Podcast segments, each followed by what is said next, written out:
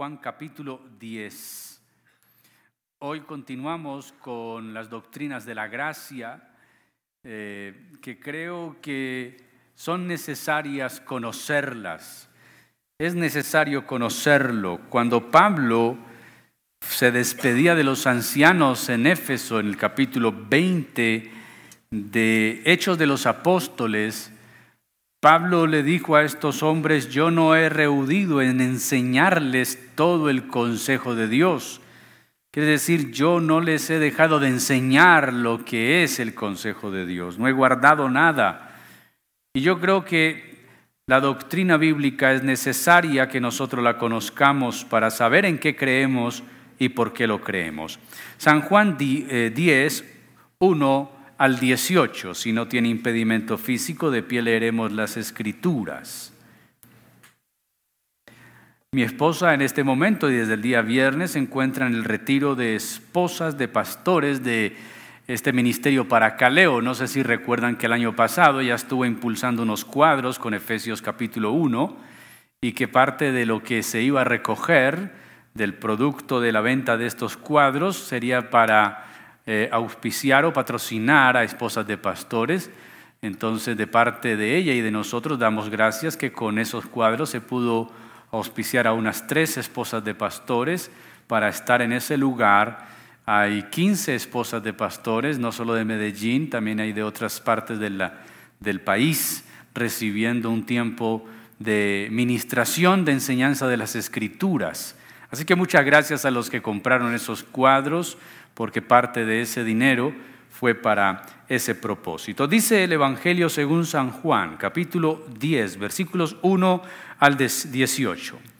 De cierto, de cierto os digo, el que no entra por la puerta en el redil de las ovejas, sino que sube por otra parte, ese es que ladrón y salteador, mas el que entra por la puerta, el pastor de las ovejas es. A este abre el portero y las ovejas oyen su voz. Y a sus ovejas llama por nombre y las saca. Y cuando ha sacado fuera todas las propias, va delante de ellas y las ovejas qué? Porque conocen su voz. Mas al extraño no seguirán, sino que huirán de él, porque no conocen la voz de los extraños. Esta alegoría les dijo Jesús, pero ellos no entendieron que era lo que les decía.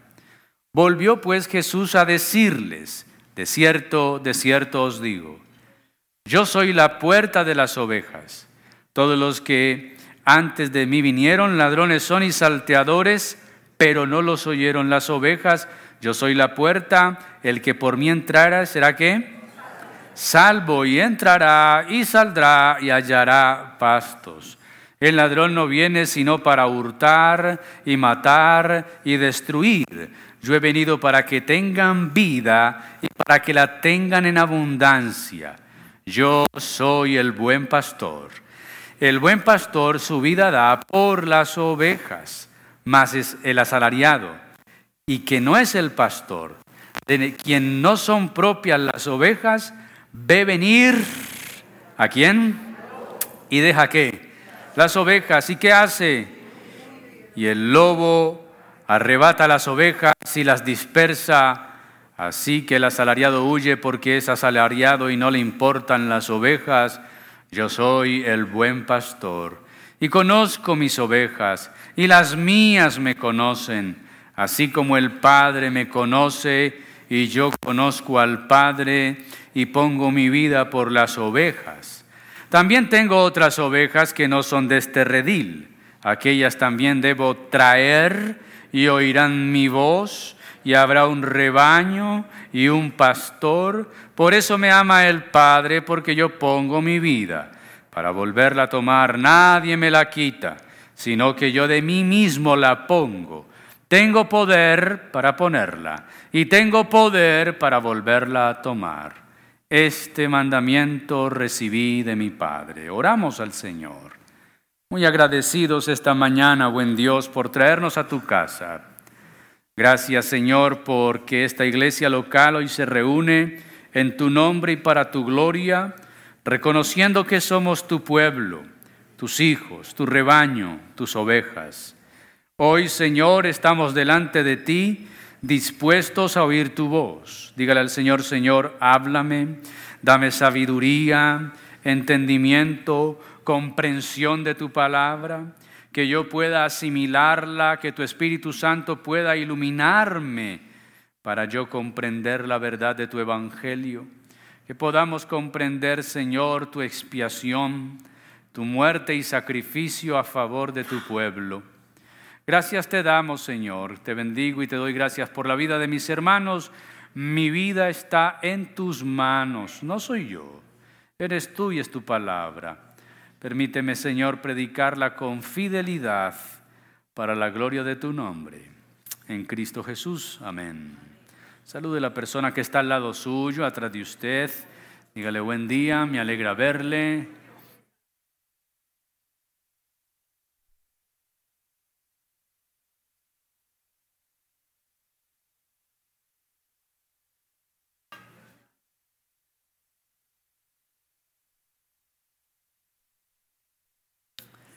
Cuando hablamos de las doctrinas de la gracia, estamos hablando de lo que es la salvación y lo que esto implica frente a la soberanía de Dios en cuanto a la redención de su pueblo. Ya hablamos de la depravación humana, hablamos de la corrupción humana y cómo el pecado impide que el hombre se vuelva a Dios por sí mismo. En la depravación humana dijimos que el hombre sí tiene bondad y demuestra bondad. Puede manifestar bondad para con su prójimo, bondad para con sí mismo, bondad para con la creación y la naturaleza, pero que esa bondad no le alcanza para volverse a Dios, porque su naturaleza caída y corrompida lo ha puesto en enemistad con Dios. Luego, hace ocho días hablamos acerca de lo que es la elección. Y cuando la semana pasada hablamos acerca de que Dios ha elegido a unos, o que su pueblo realmente ha sido elegido, creo que para muchos esto causa una controversia interna de entender cómo es que Dios puede elegir a unos y a otros no.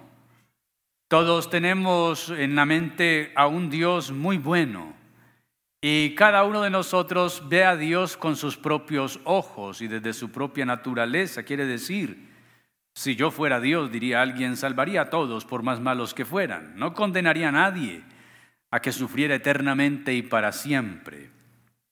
Pero cuando hablamos acerca de la elección estamos hablando de la gracia de Dios. ¿De qué estamos hablando? De que Dios elige a unos para mostrar su gracia, pero pasa por alto a otros para mostrar su justicia. Si alguien alega que Dios es injusto, pues la Biblia dice que Él no es injusto. Dios es justo y por su justicia entonces a unos no los elegirá para salvación, pero por su misericordia y gracia y soberanía a otros sí los eligió para ser salvos. Y entiendo que algunos puedan tener lucha con eso. Yo la tuve durante muchos años. Mi comprensión frente a estas doctrinas no fue de la noche a la mañana. No crean que un día yo me levanté creyendo que yo tenía que esforzarme para ser salvo y al otro día amanecí pensando, soy salvo y no tengo que esforzarme para nada, ya, Dios hizo todo. No. Fue una lucha constante de poder llegar a una comprensión y a través de la lectura de la palabra y de la oración, creo que Dios está dispuesto a enseñarnos esto con mayor claridad. Pero cuando yo fui creyente, ningún pastor donde yo asistí durante tantos años predicó de esto jamás. Se predicaba la salvación como algo necesario, como algo bueno, pero también con algo de culpabilidad hacia el creyente. Usted tiene que cuidarla, tenga mucho cuidado, porque si hace esto y viene el Señor se queda, pero mucho cuidado, porque si hace aquello, entonces se puede quedar, se puede quedar, y siempre era un agobio.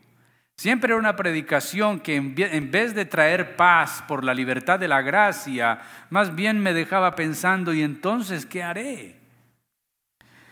Así que esto, aunque algunos hermanos han preguntado, y es bueno preguntar, y es bueno indagar, mi motivación al predicar sobre esto no es generar confusión.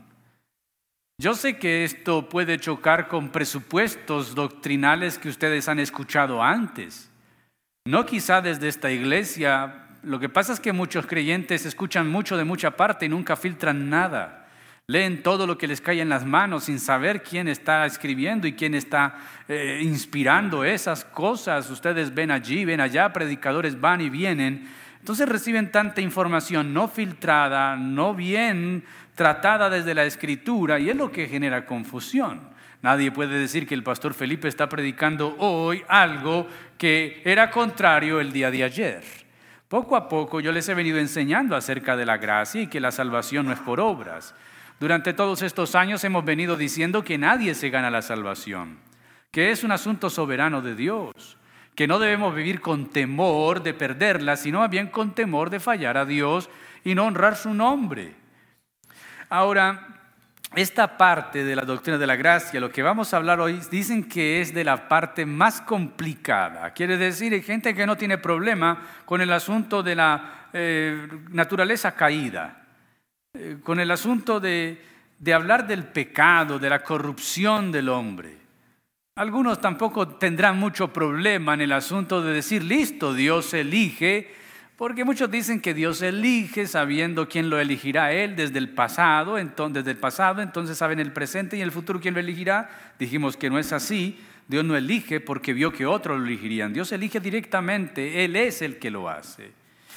Y entonces aquí tenemos el punto lógico que seguiría. Si el hombre está lleno de corrupción y es imposible que él busque a Dios de por sí mismo, entonces llega esto que se llama la expiación limitada. Algunos han dicho sacrificio determinado de Cristo o el sacrificio efectivo, la expiación efectiva. Y eso lo veremos en el desarrollo de esto.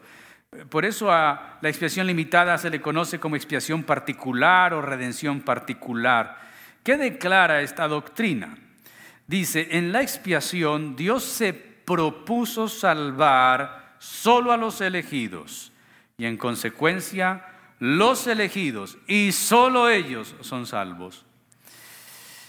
Y vuelve entonces nuestra mente inquieta a decir, bueno, ¿y por qué Dios elige? Y ahorita colocaría un ejemplo paralelo con Israel. La muerte de Cristo salva a todos los que él pretendía salvar. De nuevo hay una conexión con la doctrina anterior de la elección incondicional que va ligada a la depravación humana. Si Dios eligió a ciertas personas para salvarlas desde el pasado eterno, se sigue lógicamente que Él también proporcionará precisamente la redención a aquellos a quienes ha escogido. Quiere decir, Dios que lo conoce todo, ¿cuántos creen que Dios lo conoce todo? ¿Cuántos creen que Dios lo conoce todo? Yo sé que ustedes se han hecho la pregunta que uno no debería preguntarse, pero igualmente se la han hecho. Si Dios lo sabía, ¿qué diablo iba a hacer lo que iba a hacer? ¿Por qué lo creó? ¿Se han preguntado eso o no?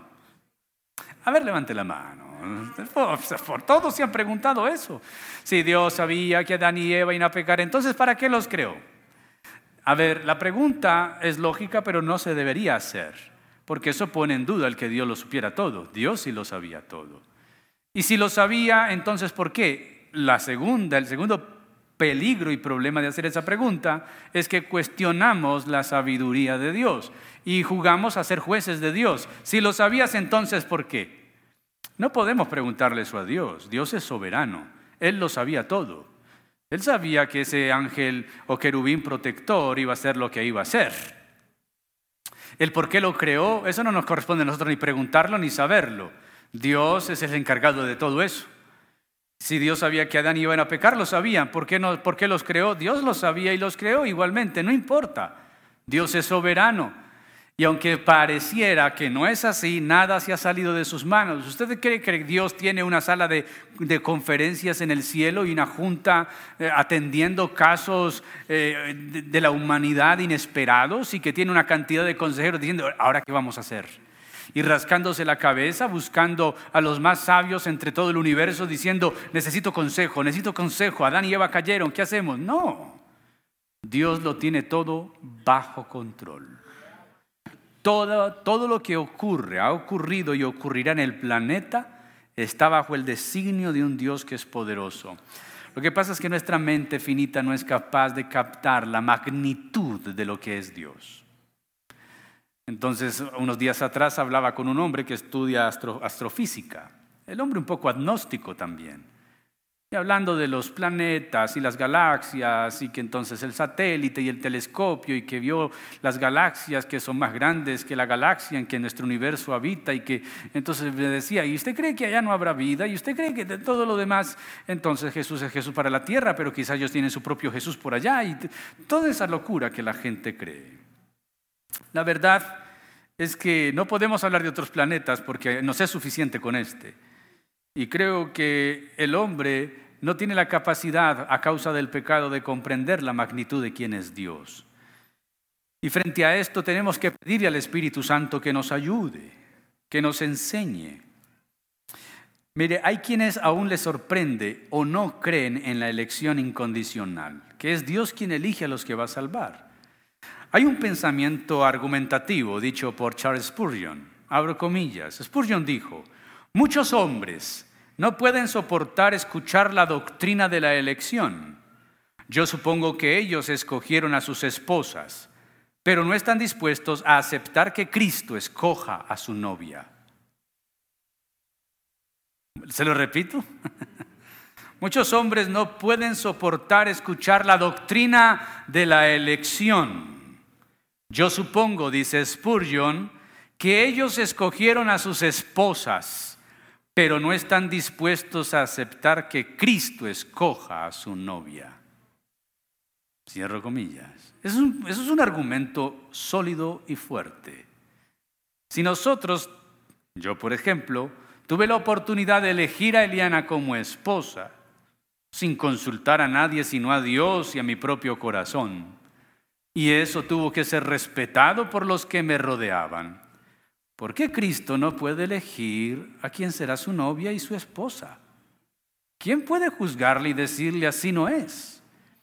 Entendamos que a causa de la corrupción radical del hombre, este no está dispuesto a buscar a Dios, a lo menos no por sí mismo. Mire, Jesús mismo lo dijo, San Juan 5:37 y luego San Juan 5:39 al 43. Nótese lo que Jesús dijo. Todo lo que el Padre me da vendrá a mí y al que a mí viene, no le echo fuera. Versículo 39 de San Juan 5, escudriñad las escrituras, porque a vosotros os parece que ellas tenéis vida eterna y ellas son las que dan testimonio de mí. Y no lo que dice el versículo 40, y no queréis venir a mí para que tengáis vida. Gloria de hombre no recibo, mas yo os conozco que no tenéis amor de Dios en vosotros. Yo he venido en nombre de mi Padre y no me recibís. Si otro viene en su propio nombre, a ese recibiréis. Mire, Jesús dice que los que no son salvos es porque no le quieren recibir. Eso está en la Biblia. Yo vine de parte de mi Padre y vosotros qué? No me queréis recibir. Y los que le han recibido, ¿por qué sí? Porque el Padre se los dio a él. Mire lo que sigue. Ninguno puede venir a mí si el Padre que me envió no le trajere. Y yo le resucitaré en el día postrero. San Juan 6, 44. Y el versículo 65 de ese San Juan 6 dice y dijo, dijo, por esto os he dicho. Escuche esto que ninguno puede venir a mí si no le fuera dado por el Padre. Entonces entendamos lo siguiente. Quien es elegido para salvación es porque el Padre que lo trae a Jesús. ¿Quién nos trajo a Jesús? No nosotros vinimos por nosotros mismos, Él nos trajo. Toda persona que ha sido salva, que es salva y será salva es porque es traído. Y el que no es traído es porque no quiere venir a Jesús. Yo sé que ahí ya hubo un choque, pero ¿cómo así? Claro, entonces el que es salvo de gracias porque el Padre lo trajo. Y el que no, no quiso recibirlo. Pero es que yo tampoco quería recibirlo, pero da gracias porque su gracia te impulsó hacia Él, te trajo. El testimonio de Jesús es verdadero. Los que no vienen a Él es porque no creen y los que vienen a Él es porque son traídos por el Padre. Es por ello que la doctrina de la gracia es coherente y que si Él tiene unos elegidos por su soberanía y gracia, entonces no vino a morir por todos, sino por los que vino a salvar. Eso de que Cristo vino a morir por todos se conoce como el universalismo. Y hay muchos creyentes que todavía creen que Cristo vino a morir por todos. Deje mencionarle unos pasajes, varios pasajes donde se habla de la expiación particular. Ahorita nos volvemos a San Juan 10. Mire, cuando Jesús anuncia, o Dios anuncia el nacimiento de Jesús a María, San Mateo 1.21, el ángel le dice, Cristo salvará a su pueblo de sus pecados. ¿A quién salvará? San Juan 10:11, que leímos, el buen pastor su vida da por las ovejas, no por todas las ovejas. San Juan 17:9, Cristo solo oró por los que me diste, Padre, oro por los que me diste. En Hechos 20:28, Pablo dice que Cristo compró a la iglesia del Señor por su propia sangre. Romanos 8:32 dice que Dios envió a su Hijo y lo entregó por todos nosotros, hablando a una iglesia de creyentes en Roma. Cristo amó a la iglesia, dice Pablo en Efesios 5:25. Cristo amó a la iglesia y se entregó a sí mismo por ella. En la última Pascua, cuando Jesús cenaba con los discípulos, dijo lo siguiente cuando levanta o entrega la copa a los discípulos. Dice, porque esto es mi sangre del nuevo pacto que por muchos, no por todos, es derramada para remisión de los pecados. San Mateo 26, 28, Marcos 14, 24. ¿A dónde, ¿A dónde nos lleva esto? A tener que comprender que si la depravación total nos impide llegar a Dios, entonces para llegar a Dios solamente Él tiene que elegir quién va a llegar a Él, llevarnos a Él. Y para poder llegar a Él y disfrutar de salvación, entonces entender que Cristo no murió por todo el mundo, sino por los que Él propuso salvar. Alguien está diciendo, pero pastor, San Juan 3.16, ¿qué dice San Juan 3.16? Porque de tal manera amó Dios al mundo. Pero la palabra mundo no quiere decir todos, sino todo el mundo en el sentido de las personas de toda tribu, lengua y nación, no solo a los judíos. Mundo no se refiere al universo y a todos los humanos, sino a todo su pueblo fuera de los judíos, porque la iglesia sería conformada, según Apocalipsis 5:9, por personas de toda raza, lengua, tribu y nación. En pasajes como Juan 1.29 dice, el siguiente día vio Juan a Jesús que venía a él y le dijo, he aquí el Cordero de Dios que quita el pecado del mundo. En primera de Juan 2.2, y él es la propiciación por nuestros pecados, y no solamente por los nuestros, sino también por los de todo el mundo. Y primera Timoteo 2.6 dice, el cual se dio a sí mismo en rescate por todos de lo cual se dio testimonio a su debido tiempo. Muchos tomarán esos pasajes para decir, Él vino a morir por todos, es todos, es todo el mundo, es toda la humanidad, pastor, son todos. Escuche esto, las referencias que parecen sugerir todas las personas deben entenderse en el sentido restringido. A veces la Biblia usa la palabra mundo y todos en un sentido limitado, no universal. O solamente piense por un momento, si Jesús vino a salvar a todo el mundo, ¿por qué no todo el mundo está siendo salvo? O piense de la siguiente manera, si Él vino a morir por todos y llevó el pecado de todos, entonces todos de por sí ya son salvos. Nadie podría ir a la condenación a pagar por los pecados por los que Cristo ya pagó. Porque se supone que Él ya pagó por quién? Por todo el mundo. Entonces no sería justo que un pecador llegara delante del trono de Dios, Dios lo condenara por sus pecados y el pecador argumentaría diciendo, hey, pero es que Cristo murió por todo el mundo y eso me incluía a mí. Eso se llama universalismo. Creer que la expiación fue para todo mundo y si la expiación fue para todo mundo, otros dirán, no es que todo mundo sea salvo, pastor, todo mundo tiene la posibilidad de salvarse, pero Cristo no murió para caer en una ruleta de posibilidades. Quiere decir, Cristo no muere para ser una opción. Quien quiera ser salvo, elíjame a mí. No, Cristo muere y su muerte tiene que ser particular, específica. Su expiación debe ser efectiva. y es efectiva en los que Dios llama para que sean salvos. No es una opción entre muchas. Volvamos al capítulo 10 y miramos lo que Jesús dice en este capítulo. De hecho, el Evangelio de Juan es el Evangelio que más habla acerca de lo que es la predestinación, en cierta manera, de lo que es lo que Dios ha previsto para sus salvos o para su pueblo. Vamos a hablar primero del pastor y sus ovejas. Este pasaje lo estuvimos usando en la semana de abril para hablar de la muerte de Jesús.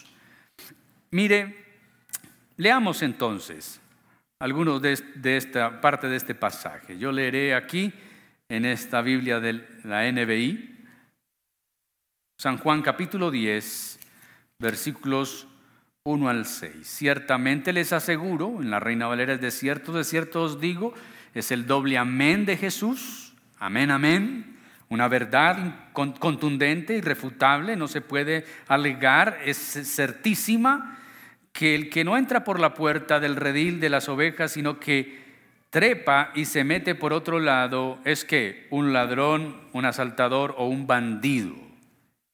El que entra por la puerta es el pastor de las ovejas. Jesús está tomando una figura de una práctica muy común en Palestina, el pastoreo. Y él está tomando esta figura para aplicársela a sí mismo como pastor y a sus seguidores como ovejas. De hecho, desde la antigüedad Dios ha tratado a su pueblo como un rebaño. Y lo vamos a ver en el Salmo 81. Oh pastor de Israel, tú que pastoreas como ovejas a José, que estás entre querubines, resplandece. El Salmo 100 dice, porque pueblos tuyos somos y ovejas de tu prado. Luego Ezequiel tiene la figura de los pastores malos y los pastores buenos y está la promesa de que el Señor levantará un pastor en su casa hablando de Jesús. Ahora Jesús toma esta imagen que también David la propuso para Dios en el Salmo 23 diciendo que él en este caso es la puerta, que hay un pastor, que el que no entra por la puerta es un ladrón, un bandido, porque no son las ovejas, pero el que no son las ovejas de él, pero el que entra por la puerta es el pastor de las ovejas. El, el portero le abre la puerta y las ovejas oyen su voz y llama por su nombre a las ovejas y las saca del redil. La Reina Valera es más contundente en, su interpretación. Versículo 2, más el que entra por la puerta al parto de las ovejas es 3. El que abre, a este abre el portero. Las ovejas oyen su voz y notes el sentido de propiedad en la Reina Valera, en la Reina Valera y a sus ovejas llama por su nombre y las saca. ¿A cuáles ovejas?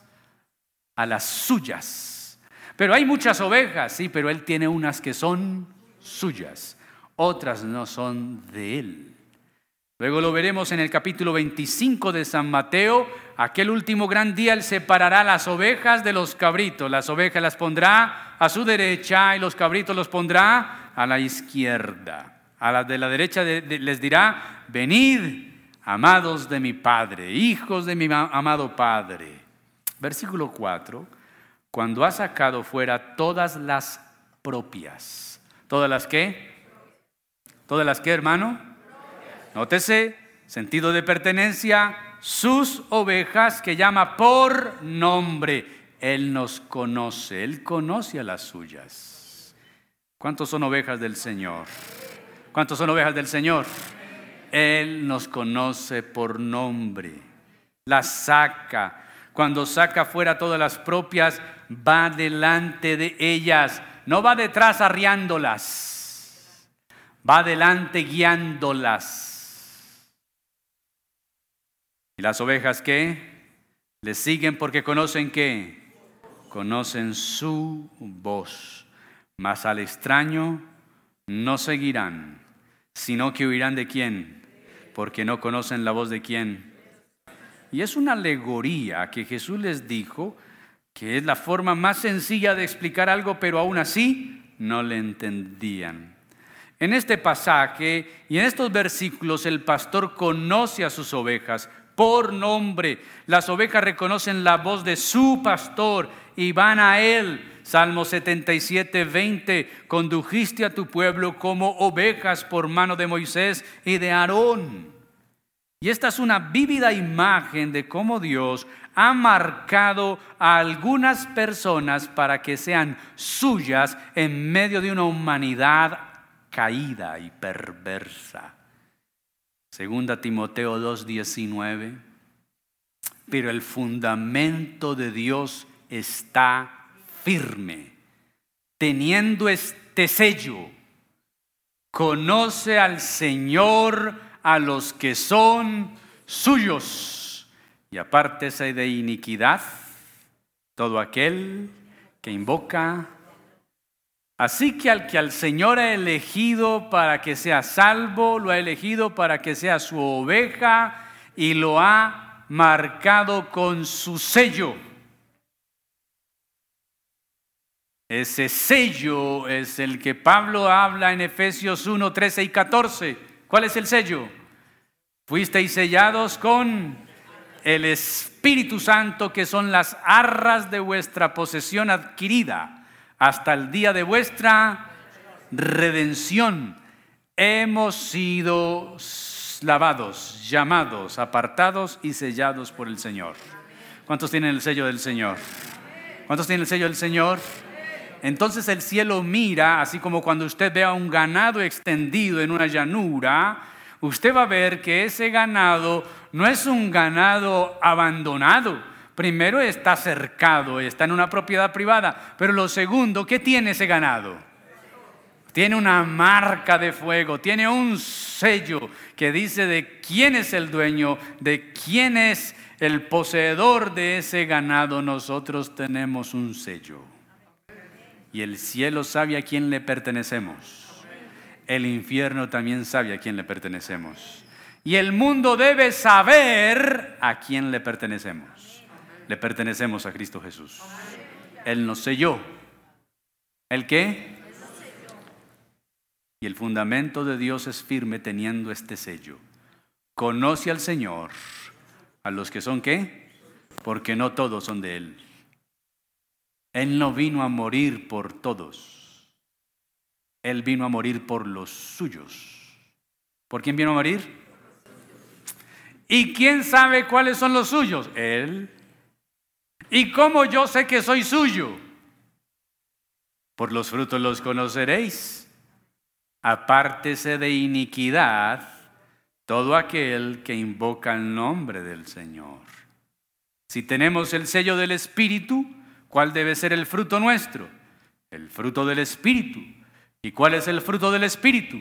Amor, gozo, paz, paciencia, benignidad, bondad, fe, templanza, mansedumbre, paciencia. ¿Cuál es la forma en que un creyente se sabe que está siguiendo a Cristo? Que cada día su carácter se está transformando a la imagen de Cristo. Nuestro carácter debe ser el carácter de Cristo. Aprendan de mí, dice el Señor. Pero el fundamento del Señor está firme. ¿Sabe que eso es lo que hará el diablo en los últimos tiempos con los suyos? Así como Dios ha marcado los suyos, el diablo también marcará los suyos. Bueno, Juan tiene esta idea y la plantea de una forma simbólica en Apocalipsis. Y el número de la bestia es este, el que tenga entendimiento, entienda, y es número de hombre, y su número es 666. Pero eso es simbólico. 666 es la forma en que el diablo sellará a sus seguidores. No son tres números estampados en la frente ni tatuados en una mano, no, la marca de la bestia, al igual que la marca del creyente, es invisible, pero solo se reconoce por sus frutos. Y así que la marca del diablo se reconoce en los impíos por sus frutos, el fruto de la maldad de su pecado, de andar en tinieblas. Dicen que conocen su voz. ¿Conocen qué? ¿Conocen qué? La gracia electiva es también la gracia efectiva. Jesús, quien conoce a las ovejas, se revela de tal manera que ellas responderán. Él no las fuerza para que lo sigan, por eso el pastor no va detrás arriando, va adelante. Él no las fuerza para que lo sigan, sino que a través de la obra de la regeneración, Él hace que estén dispuestas. Solo Dios hizo que nosotros le siguiéramos. Nadie más. Si Él no lo hubiera hecho, nadie lo hubiera hecho. ¿Recuerdan cuántas veces a usted lo invitaron a una iglesia evangélica? ¿Recuerdan cuántas veces le hablaron de la Biblia antes de que llegara el momento preciso de que Dios tocara su corazón y lo trajera a Él? ¿Cuántos recuerdan eso? Yo recuerdo eso. Hasta el momento de la obra efectiva de Dios. Llegó un momento, llegó un día, llegó una situación, llegó una circunstancia que Dios usó y ahí el Señor nos llamó y nos atrajo a Él. Filipenses 2.3, el apóstol Pablo le dice esto a los creyentes, ocúpesen de vuestra salvación con temor y temblor, porque Dios es el que en vosotros produce así el querer como el hacer por su buena voluntad. Si Dios no produjera en nosotros un deseo por Él, nunca vendríamos a Él. Entonces, Cristo por quien vino a morir vino a morir por su pueblo. ¿Quién es su pueblo? Aquellos que fueron elegidos incondicionalmente. Quiere decir que no cumplían ninguna condición y no tenían que llenar ninguna condición. Que al igual que todos, estábamos con una naturaleza caída. Teníamos la conciencia cauterizada por el pecado, pero el Señor en su bondad se reveló a nuestras vidas y todavía al día de hoy se sigue revelando a muchas vidas. Por eso tenemos que seguir orando por los que no conocen del Evangelio y tenemos que seguir predicando el Evangelio, porque es solamente a través del Evangelio que estas personas llegarán a Cristo Jesús. Amén. Amén. Lo segundo que vemos en el pasaje está en los otros versículos, que son del 7 al 18. Lo primero es el, buen el pastor y sus ovejas, y lo segundo es el buen pastor que da su vida por sus ovejas. ¿Por quién? Volvamos al pasaje, por favor. Versículos 7 en adelante. Después de decirle la alegoría de la puerta y del pastor que ellos no entendieron, Jesús se va de frente. Volvió a Jesús a decirle, de cierto, de cierto os digo, yo soy la puerta de las ovejas. En San Juan encontramos siete yo soy de Jesús que lo relacionan y muestran su deidad. En este capítulo 10 hay dos yo soy de Jesús. Yo soy la puerta y yo soy el buen pastor. Esto tiene relación con el capítulo 2 de Éxodo, cuando Dios le pregunta, o Moisés le pregunta a Dios, ¿cuál es tu nombre? Dile que el yo soy te envió. Yo soy la puerta de las ovejas. Todos los que antes de mí vinieron, ladrones son y salteadores, pero no lo oyeron las ovejas. Yo soy la puerta. Escuche esto, el que por mí entrare, ¿será qué? ¿Será qué? Será salvo y entrará y saldrá y hallará pastos. Nótese cómo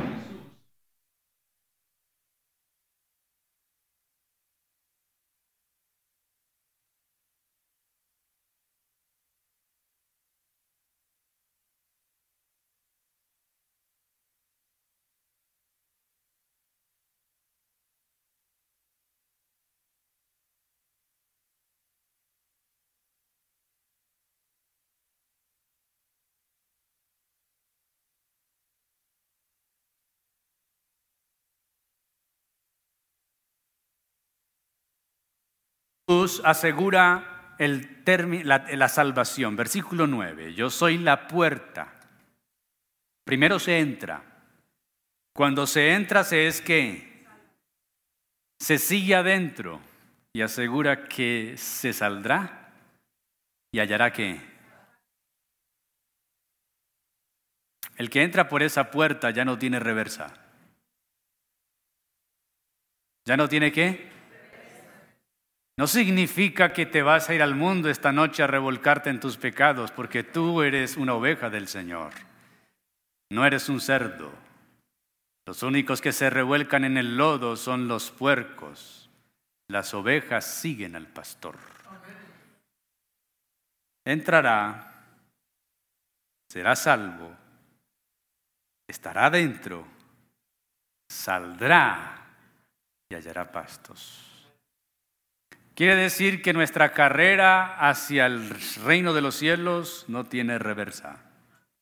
¿No tiene qué? ¿No tiene qué? Esto no significa que podemos ir a hacer qué? Lo que queramos. No. Esto significa que el Señor ya nos dijo, entra, te hago entrar, eres salvo, seguirás adentro y saldrás y hallarás pastos. Como ese estado eterno que disfrutaremos para siempre con el Señor. Ahora, nótese lo que el Señor dice, el versículo 10 establece una diferencia entre el pastor y el ladrón, que realmente en el pasaje hay dos antagónicos, que es el ladrón y el, el que es eh, el que trabaja a sueldo, el asalariado, pero dice el ladrón no viene sino para hurtar, matar y destruir. En contraparte, Jesús vino para que tengamos que y tenerla en qué. Yo soy el buen pastor. El buen pastor su vida hará por las ovejas, no las arriesga. David cuando se presentó ante Saúl, que escuchan el desafío de Goliat, de los filisteos, David dijo, cuando yo veo venir a un oso, yo lo ataco y a un león, yo defiendo a las ovejas de mi padre, pero no, Jesús no está defendiendo, Jesús está dando la vida. Mas el asalariado, que no es el pastor, de quien no son propias las ovejas. He ahí la diferencia entre Jesús como Salvador. Sus ovejas son de Él. Ve venir al lobo, deja las ovejas y huye. Esos asalariados tienen que ver con los religiosos de su época, los fariseos, los sacerdotes, los escribas, los saduceos. Ve venir al lobo, deja las ovejas, huye. Y el lobo arrebata las ovejas, las dispersa. Así que el asalariado huye porque es asalariado y no le importan las ovejas. Notes el versículo 14. Yo soy el buen pastor y conozco otra vez sentido de pertenencia, propiedad. ¿Conozco qué? Y las mías él no conoce a todas las ovejas del mundo, porque no todo el mundo es oveja. Allá hay cabritos, hay cabras y hay lobos. Las mías me conocen, así como el Padre me conoce y yo conozco al Padre y pongo mi vida por las ovejas. Aquí está hablando un auditorio judío y en el versículo 16 entramos nosotros en el discurso de Jesús. Tengo también otras ovejas que no son, déjeme parafrasear, que no son judías. Nosotros. Aquellas también debo traer. Es muy claro. ¿Quién nos trae? Él nos trae. Nosotros no vamos, nosotros no le buscamos, nosotros no le hallamos. Él nos trae. Debo traer, oirán mi voz, y habrá un rebaño, y habrá un pastor. Por eso me ama el Padre, porque yo pongo mi vida. ¿Por quién puso su vida Jesús? Por sus ovejas. Jesús, como el buen y gran pastor, hace más que arriesgar su vida por el rebaño. Él da su vida padeciendo la muerte por los pecadores. Esto se menciona en el nombre que Juan Bautista le dio a Jesús, el Cordero de Dios. Juan declaró, el Bautista declaró, y otra declaración de Jesús mismo es, yo soy el que llevo el pecado, yo soy el que voy a dar mi vida. Este sacrificio por las ovejas es por aquellos a quienes el Padre le entregó capítulo 17 de San Juan. Nótese la oración intercesora de Jesús. Jesús no solamente vino a salvar sus ovejas, sino que intercede por ellas. San Juan 17, 2. Padre, ha llegado la hora, glorifica a tu Hijo, para que tu Hijo te glorifique a ti, ya que le has conferido autoridad sobre todo mortal, para que Él les conceda vida eterna a todos los que me has dado. Versículo 6, capítulo 17. A los que me diste del mundo, les he revelado que tú, quien tú eres, eran tuyos y me los diste y ellos han obedecido tu palabra. Versículo 24 del capítulo 17. Padre, Quiero que los que me has dado estén conmigo donde yo estoy, que vean mi gloria, la gloria que me has dado porque me amaste desde antes de la creación del mundo. Es decir, Cristo se dio en sacrificio por sus ovejas e intercedió por sus elegidos, los que el Padre le dio son ellos los que a través de la muerte de Jesucristo a su favor serán justificados, disfrutarán la comunión con Dios. Jesús, más adelante, del capítulo 10, en el versículo 26, le dirá a muchos de los que están escuchando el sermón 10.26 de San Juan. Nótese lo que dice Jesús. Pero vosotros no creéis, porque no sois de mis ovejas, como os he dicho. Así que Jesús murió no por todo el mundo. Pastor, ¿todo el mundo será salvo? No. ¿Quiénes serán salvos? Su pueblo, los que Él decidió salvar. ¿Por qué Dios hace excepción de personas? No. En los que salva muestra su gracia y en los que deja pasar por alto muestra su justicia. ¿Y todo esto a qué nos lleva? Nos lleva a que si nosotros somos de aquellos que en Él, que en él quiso mostrar su gracia, nosotros debemos estar eternamente agradecidos con el Señor. Yo a veces veo personas sin saber que son cristianas o no, en ciertas condiciones de vida y yo digo, yo podría ser él. Y luego me pregunto, ¿y ahora qué soy? Y no es esto para que nuestro ego se suba. La advertencia de Pablo en Romanos a los gentiles es cuidado. No te sientas grande, tú eres un injerto en el olivo. Si el mismo olivo fue desechado, Ojo con creerte que te mereces algo, serás desarraigado también, serás arrancado, serás desechado. No, esto no es para sentirnos una élite especial del reino de los cielos, esto es para vivir humillados. Humillados. Humillados porque Él nos salvó por su gracia. ¿Y por qué es importante decir que Cristo no murió por todo el mundo, porque es el problema que el mundo tiene, que creen que son muy buenos y que merecen el cielo, que creen que ellos son bondadosos e irán al cielo, que creen que Dios les debe llevar al cielo, es más, creen que Dios les debe, creen que Dios tiene una deuda con ellos. Esto es importante saberlo para que primero nosotros sepamos que si somos salvos ha sido por su gracia, no por nuestra elección, sino por la suya. Lo segundo, para que sepamos que el mundo está equivocado en creer que por sus bondades y su moralismo irán al cielo. Nadie, sino a través de Jesús, quien dijo, yo soy el camino, la verdad y la vida, nadie entrará al cielo sino a través de él.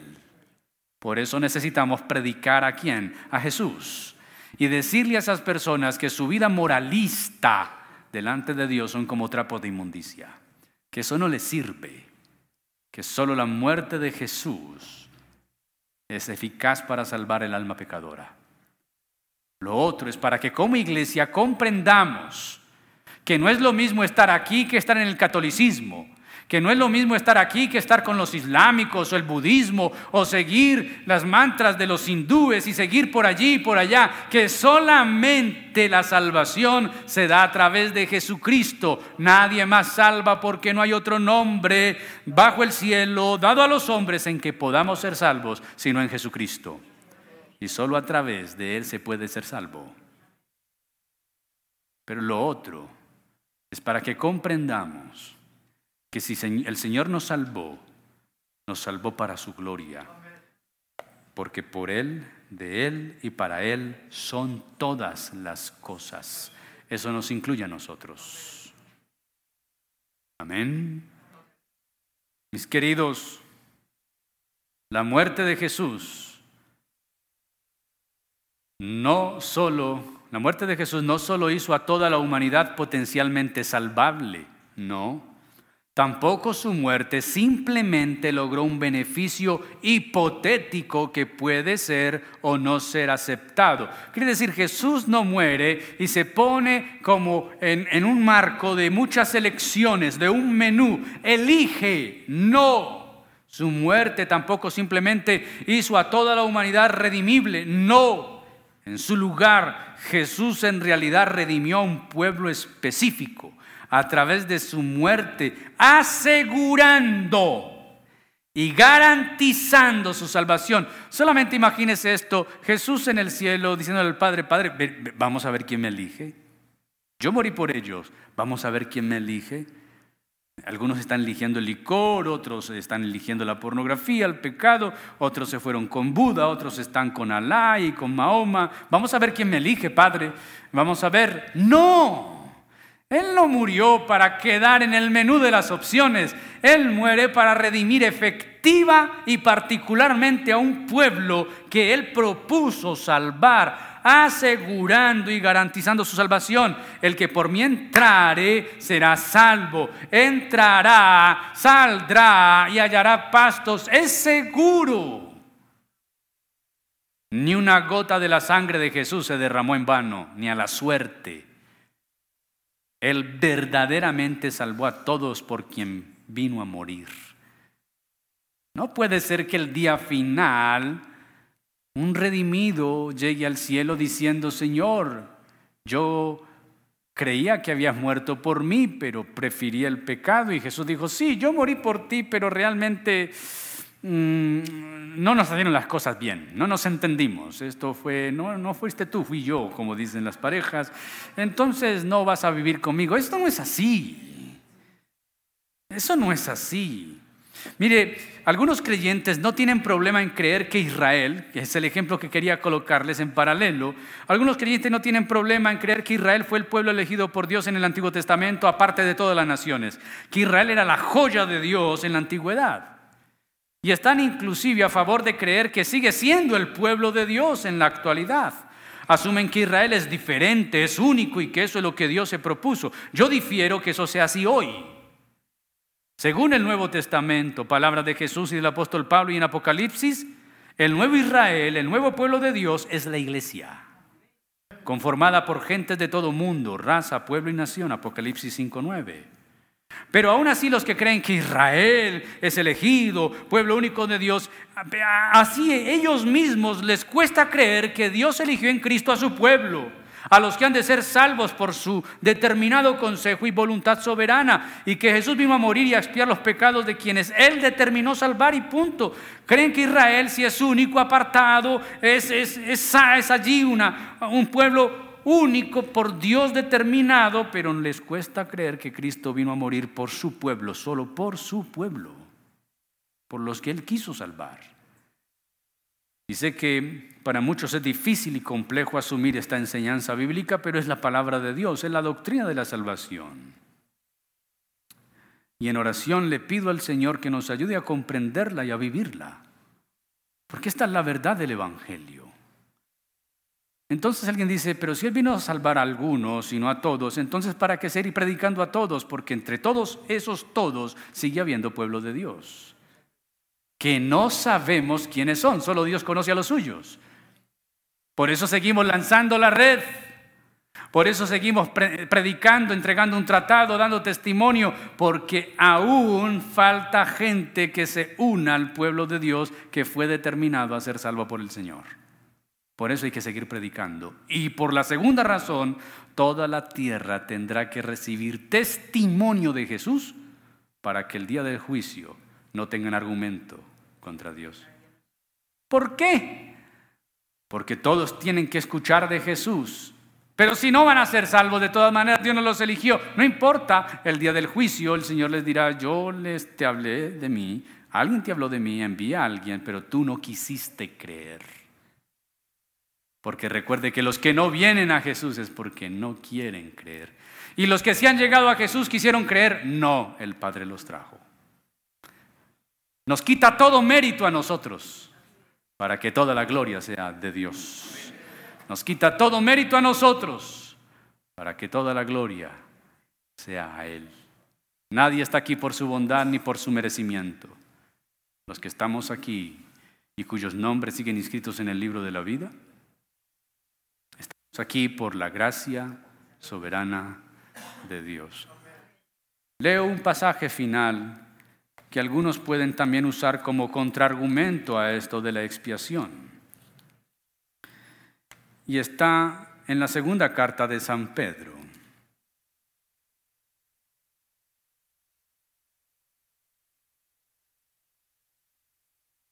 Capítulo 3, versículo 9. El Señor no tarda en cumplir su promesa, según entienden algunos la tardanza, más bien Él tiene paciencia con ustedes porque no quiere que nadie perezca, sino que todos se arrepientan. La reina Valera lo dice, el Señor retarda su promesa, sino algunos, algunos tienen por tardanza, sino que es paciente para con nosotros.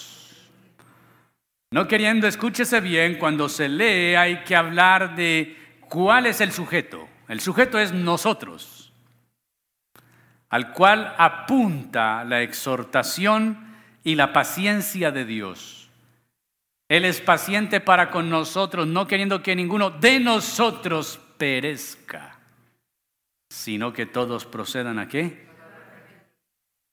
Quiere decir, no es que Dios quiere que todos sean salvos y que todos vengan a arrepentirse todo el mundo, no. Que su iglesia realmente viva una vida de arrepentimiento. La paciencia de Dios no es para con el mundo, la paciencia de Dios es para con nosotros. ¿Para quién? Para que nosotros nos arrepintamos todos los días, vivamos delante del Señor diciendo, Señor, perdóname, he pecado, perdóname, porque el que sabe hacer lo bueno y no lo hace, le es contado por pecado, eso significa que todos los días hemos pecado. Mis queridos, si por la corrupción del hombre el hombre está sentenciado a la muerte y es imposible que él busque a Dios por sí mismo, es necesario que para ser salvo sea elegido incondicionalmente por Dios. Por lo tanto, Dios eligió sin condición alguna a los que serían redimidos con su sangre. Los llamó por su gracia, pagó el precio por ellos, los hizo sus hijos. Y para que ellos sean salvos debe haber expiación por sus pecados. Por lo tanto, Cristo murió por sus pecados y ya pagó la deuda. No pagó la deuda del mundo entero si así fuera, todo el mundo entero sería salvo y nadie podría ser condenado por los pecados por los cuales ya se pagó, que son los pecados que Cristo pagó en la cruz. Él pagó el precio de su pueblo, no de todo el mundo. Los que sean condenados serán condenados por su propio pecado. Ellos no tienen una expiación, no tienen a un redentor, no tienen a un salvador. Si nosotros lo tenemos no es por nuestra astucia, ni nuestra inteligencia, ni porque somos más bondadosos, ni porque lo merecemos. Lo somos por su pura misericordia. Y bendito sea el Señor Jesús. Por la gracia de Dios somos lo que somos. Amén. ¿Cuántos dicen amén a eso? Puestos en pie vamos a orar.